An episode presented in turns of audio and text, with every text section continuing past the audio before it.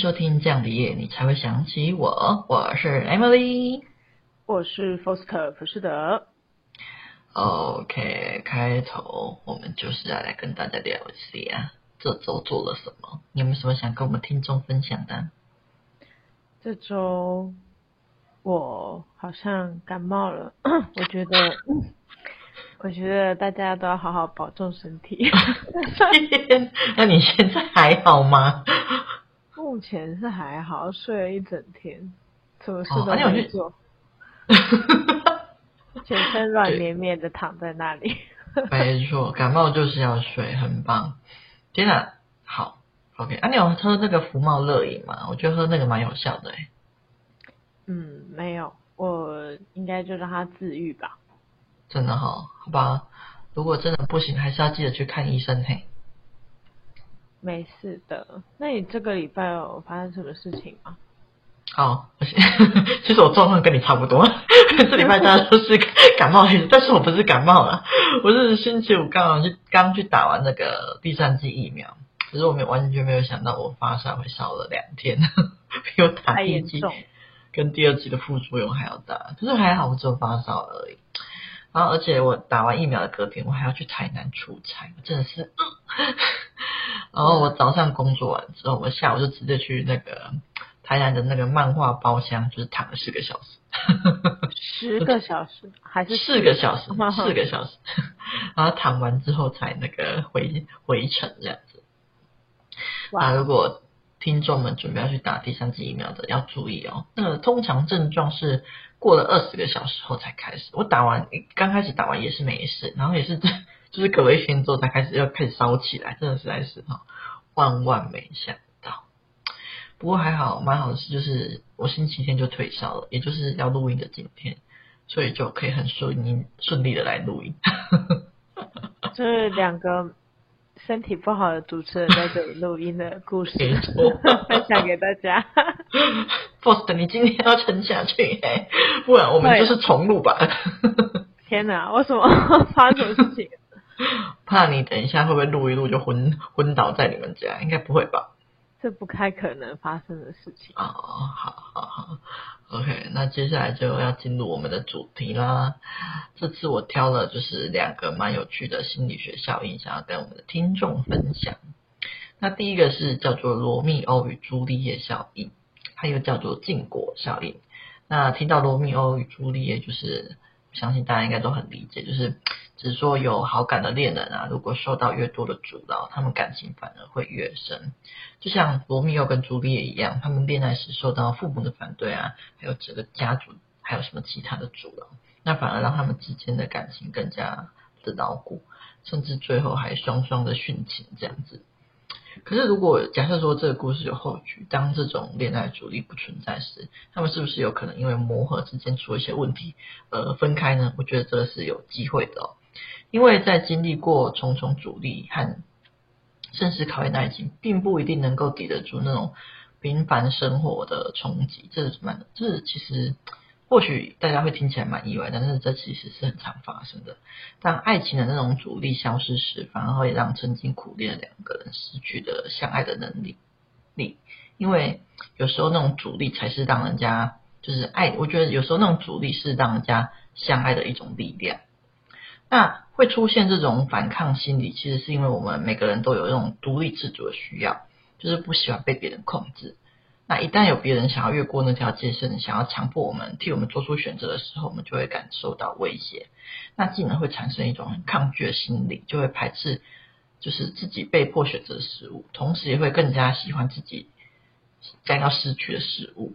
那就是这种心理机制导致了这个效应，就是不停的在我们的周遭发生这样子。嗯，那 Host，你有没有感受过这种感觉啊？就是有没有看到过身边有这种案例？之类的，就是越得不到越想要，就是越被阻止越要朝反方向进行这种感觉。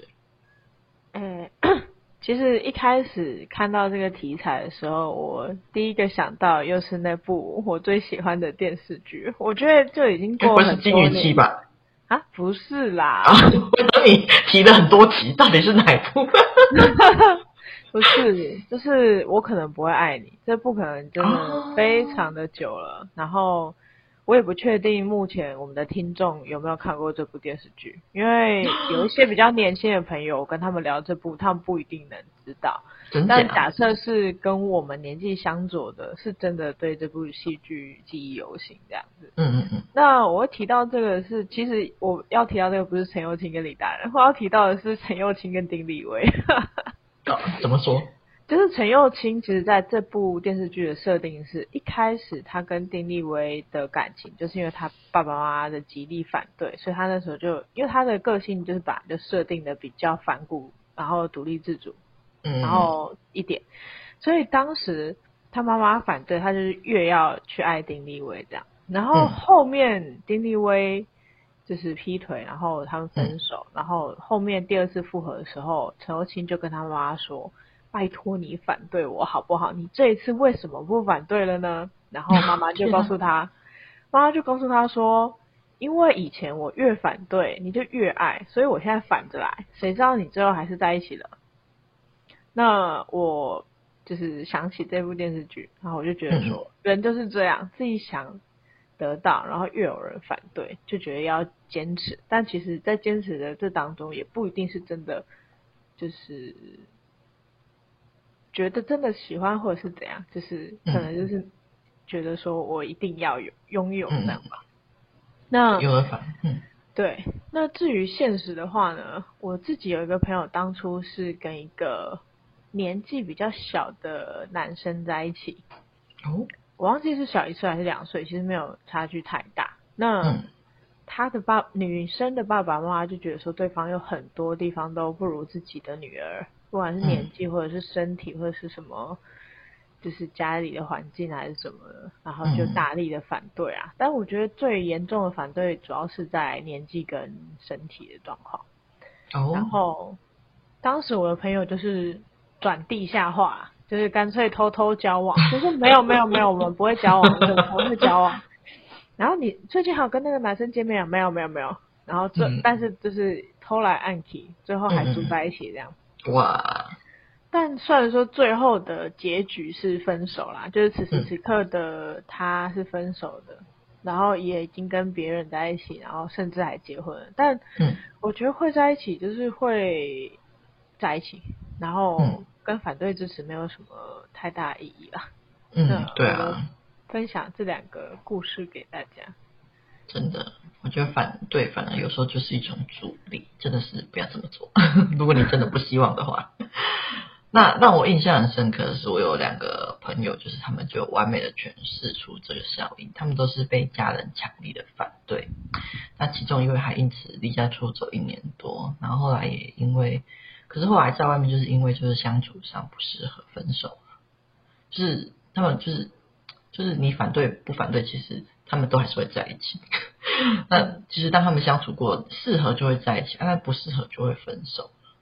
那另外一位则是他们坚持了七八年，非常的久，然后甚至还因此跟家里闹翻，然后搬出去跟对方一起住。然后在恋情的后恋情的后期啊，其实她男友对她非常不好。那个我朋友是女生，那还会劈腿打人之类的。可是我朋友就是不愿意分手。可是，那讲到这部分，其实已经不是单纯的罗密欧与朱丽叶效应了，就是还有掺杂着沉没成本，因为他们感情坚持了很久。嗯，那沉没成本就是说已经付出了，但是没有办法收回的成本。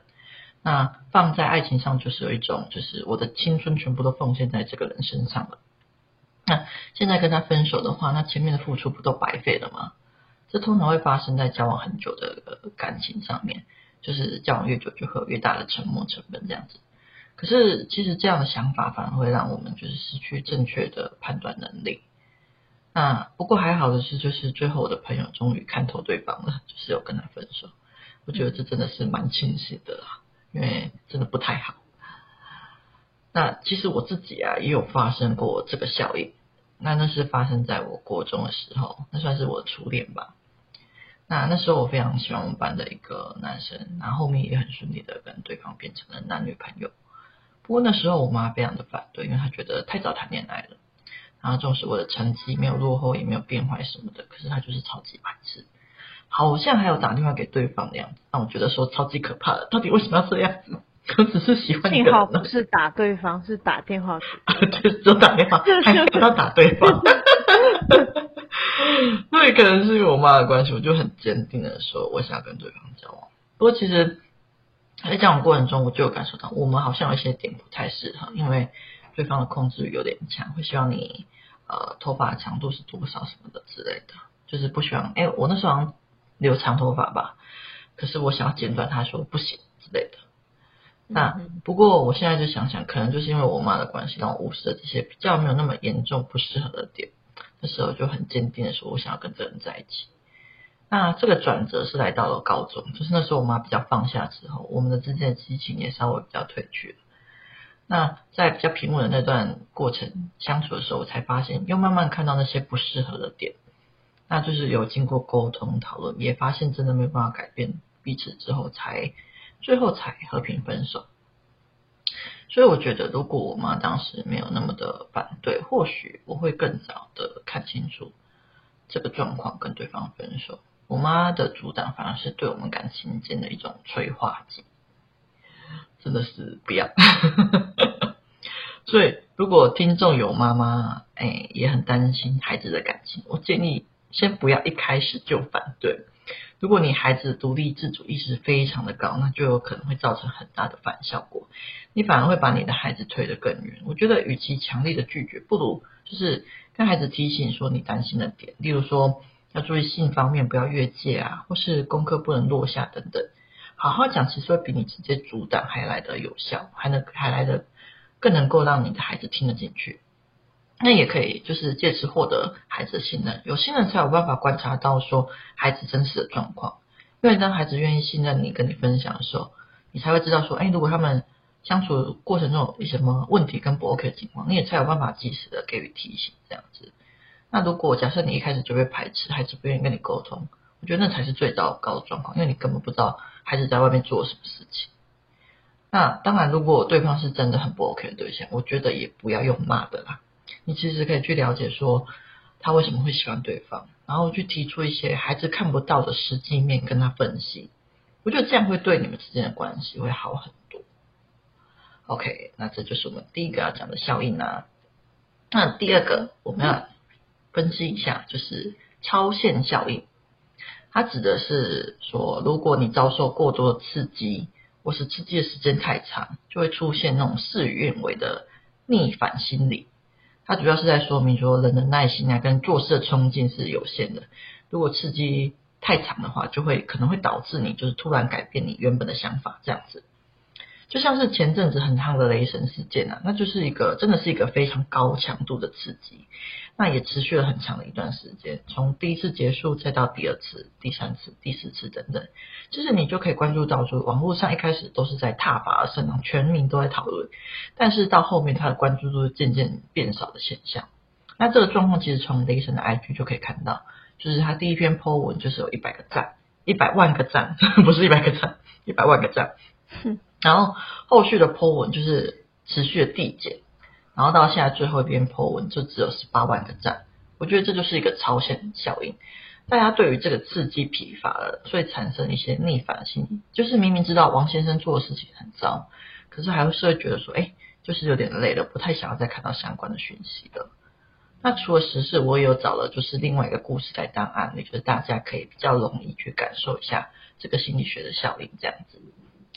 那这个故事就是说，啊，从前有一个善良聪明的独立女孩啊，她在大学的时期遇到一个长相很帅气的男孩，那想当然了，他们就是相爱了。那女孩非常非常的爱这个男孩，男孩也对这个女孩很好。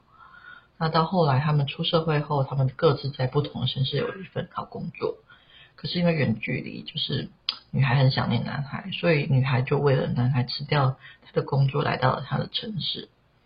那当他们两个开始同居之后，才发现，哎，生活没有想象他们他们想象中那么容易，就是在磨合的过程中也出现了很多的矛盾。可是女孩因为很爱这个男孩，所以她都选择包容男孩。男孩喜欢在家里吃饭，就去学习做饭。男孩喜欢什么，女孩就会去学习，然后去满足这个男孩。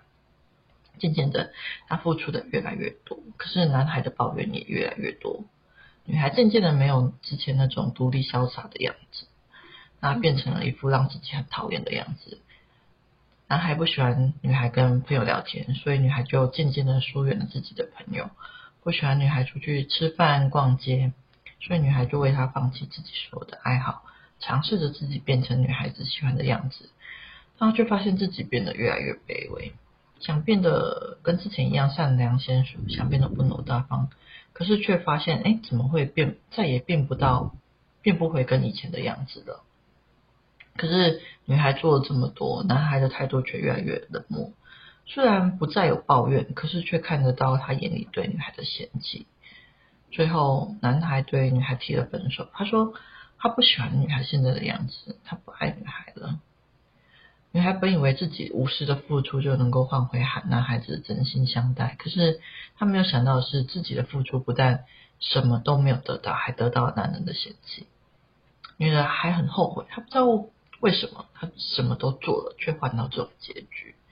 那其实这个故事很就是很好的诠释了心理学上的超限效应。在感情中，当一件事情不断的去刺激另外一个人的时候，这样行为反而有可能会让另外一半产生厌烦。简单来说，就是物极必反。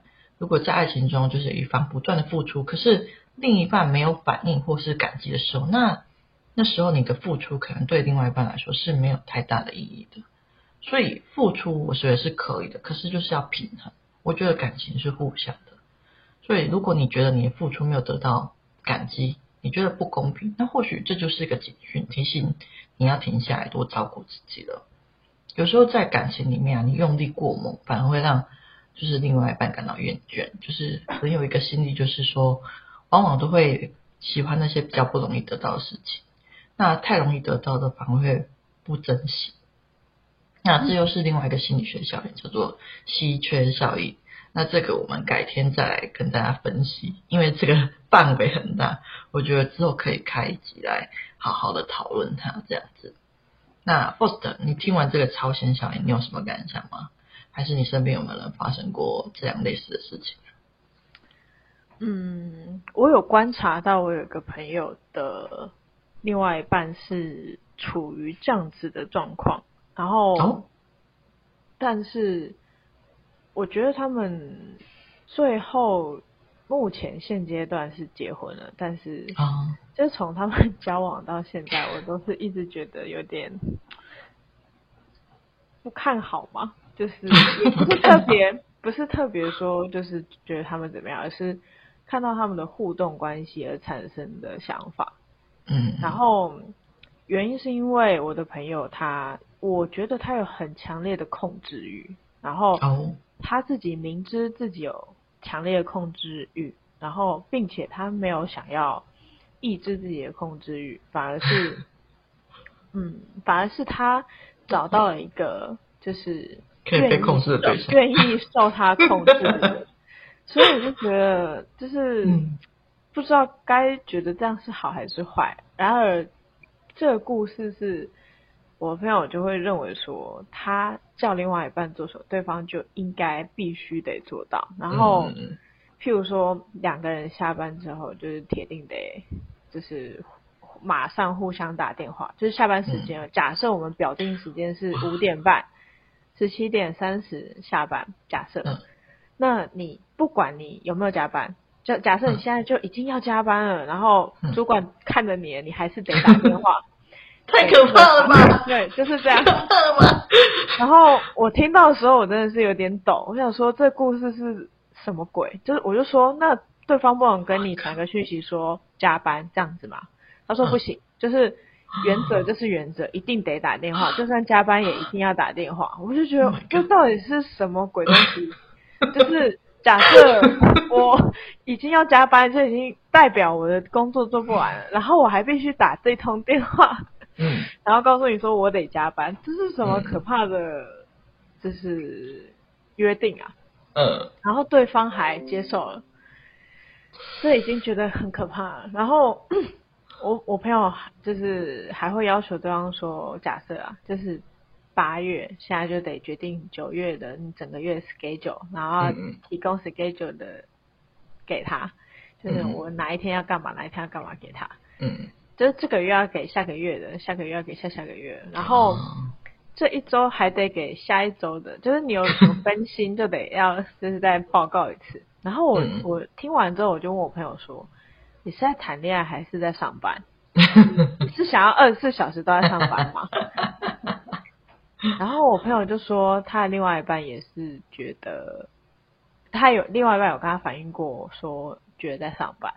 然后我就说，那如果对方都已经提出抗议了，你怎么想？然后他就说，他就是这样，他觉得自己就是 控制欲很严重的，所以他想要找一个容易被他控制。Oh my god！哇 哦，我到底听了什么？然后我就跟他说，你必须得对对方好一点，不要再就是强行控制对方，因为这样不是一段就是良好的 relationship，反而是一段。我觉得总有一天对方绝对会忍耐不住，嗯、现在就只是一个时间的问题，就看对方愿意跑多久而已，就是他能够忍耐到什么时间点，然后他会跑不动，然后停下来而已。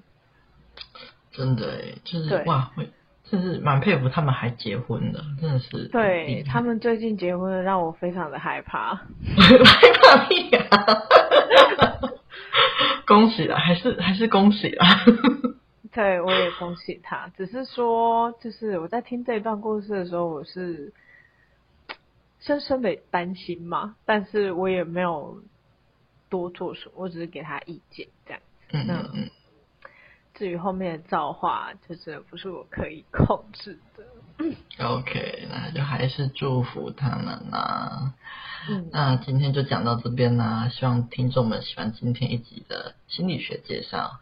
那如果有什么想听的心理学，也欢迎来讯跟我们说哦。那就这样啦。好的，那谢谢大家收听。这样的夜你才会想起我。我是福斯特福士德，我是 Emily。记得订阅我们的 Podcast 频道，并给五星好评。有好的留言或故事，也可以分享给我们。下一次的主题就是你们的留言哦。耶，拜拜。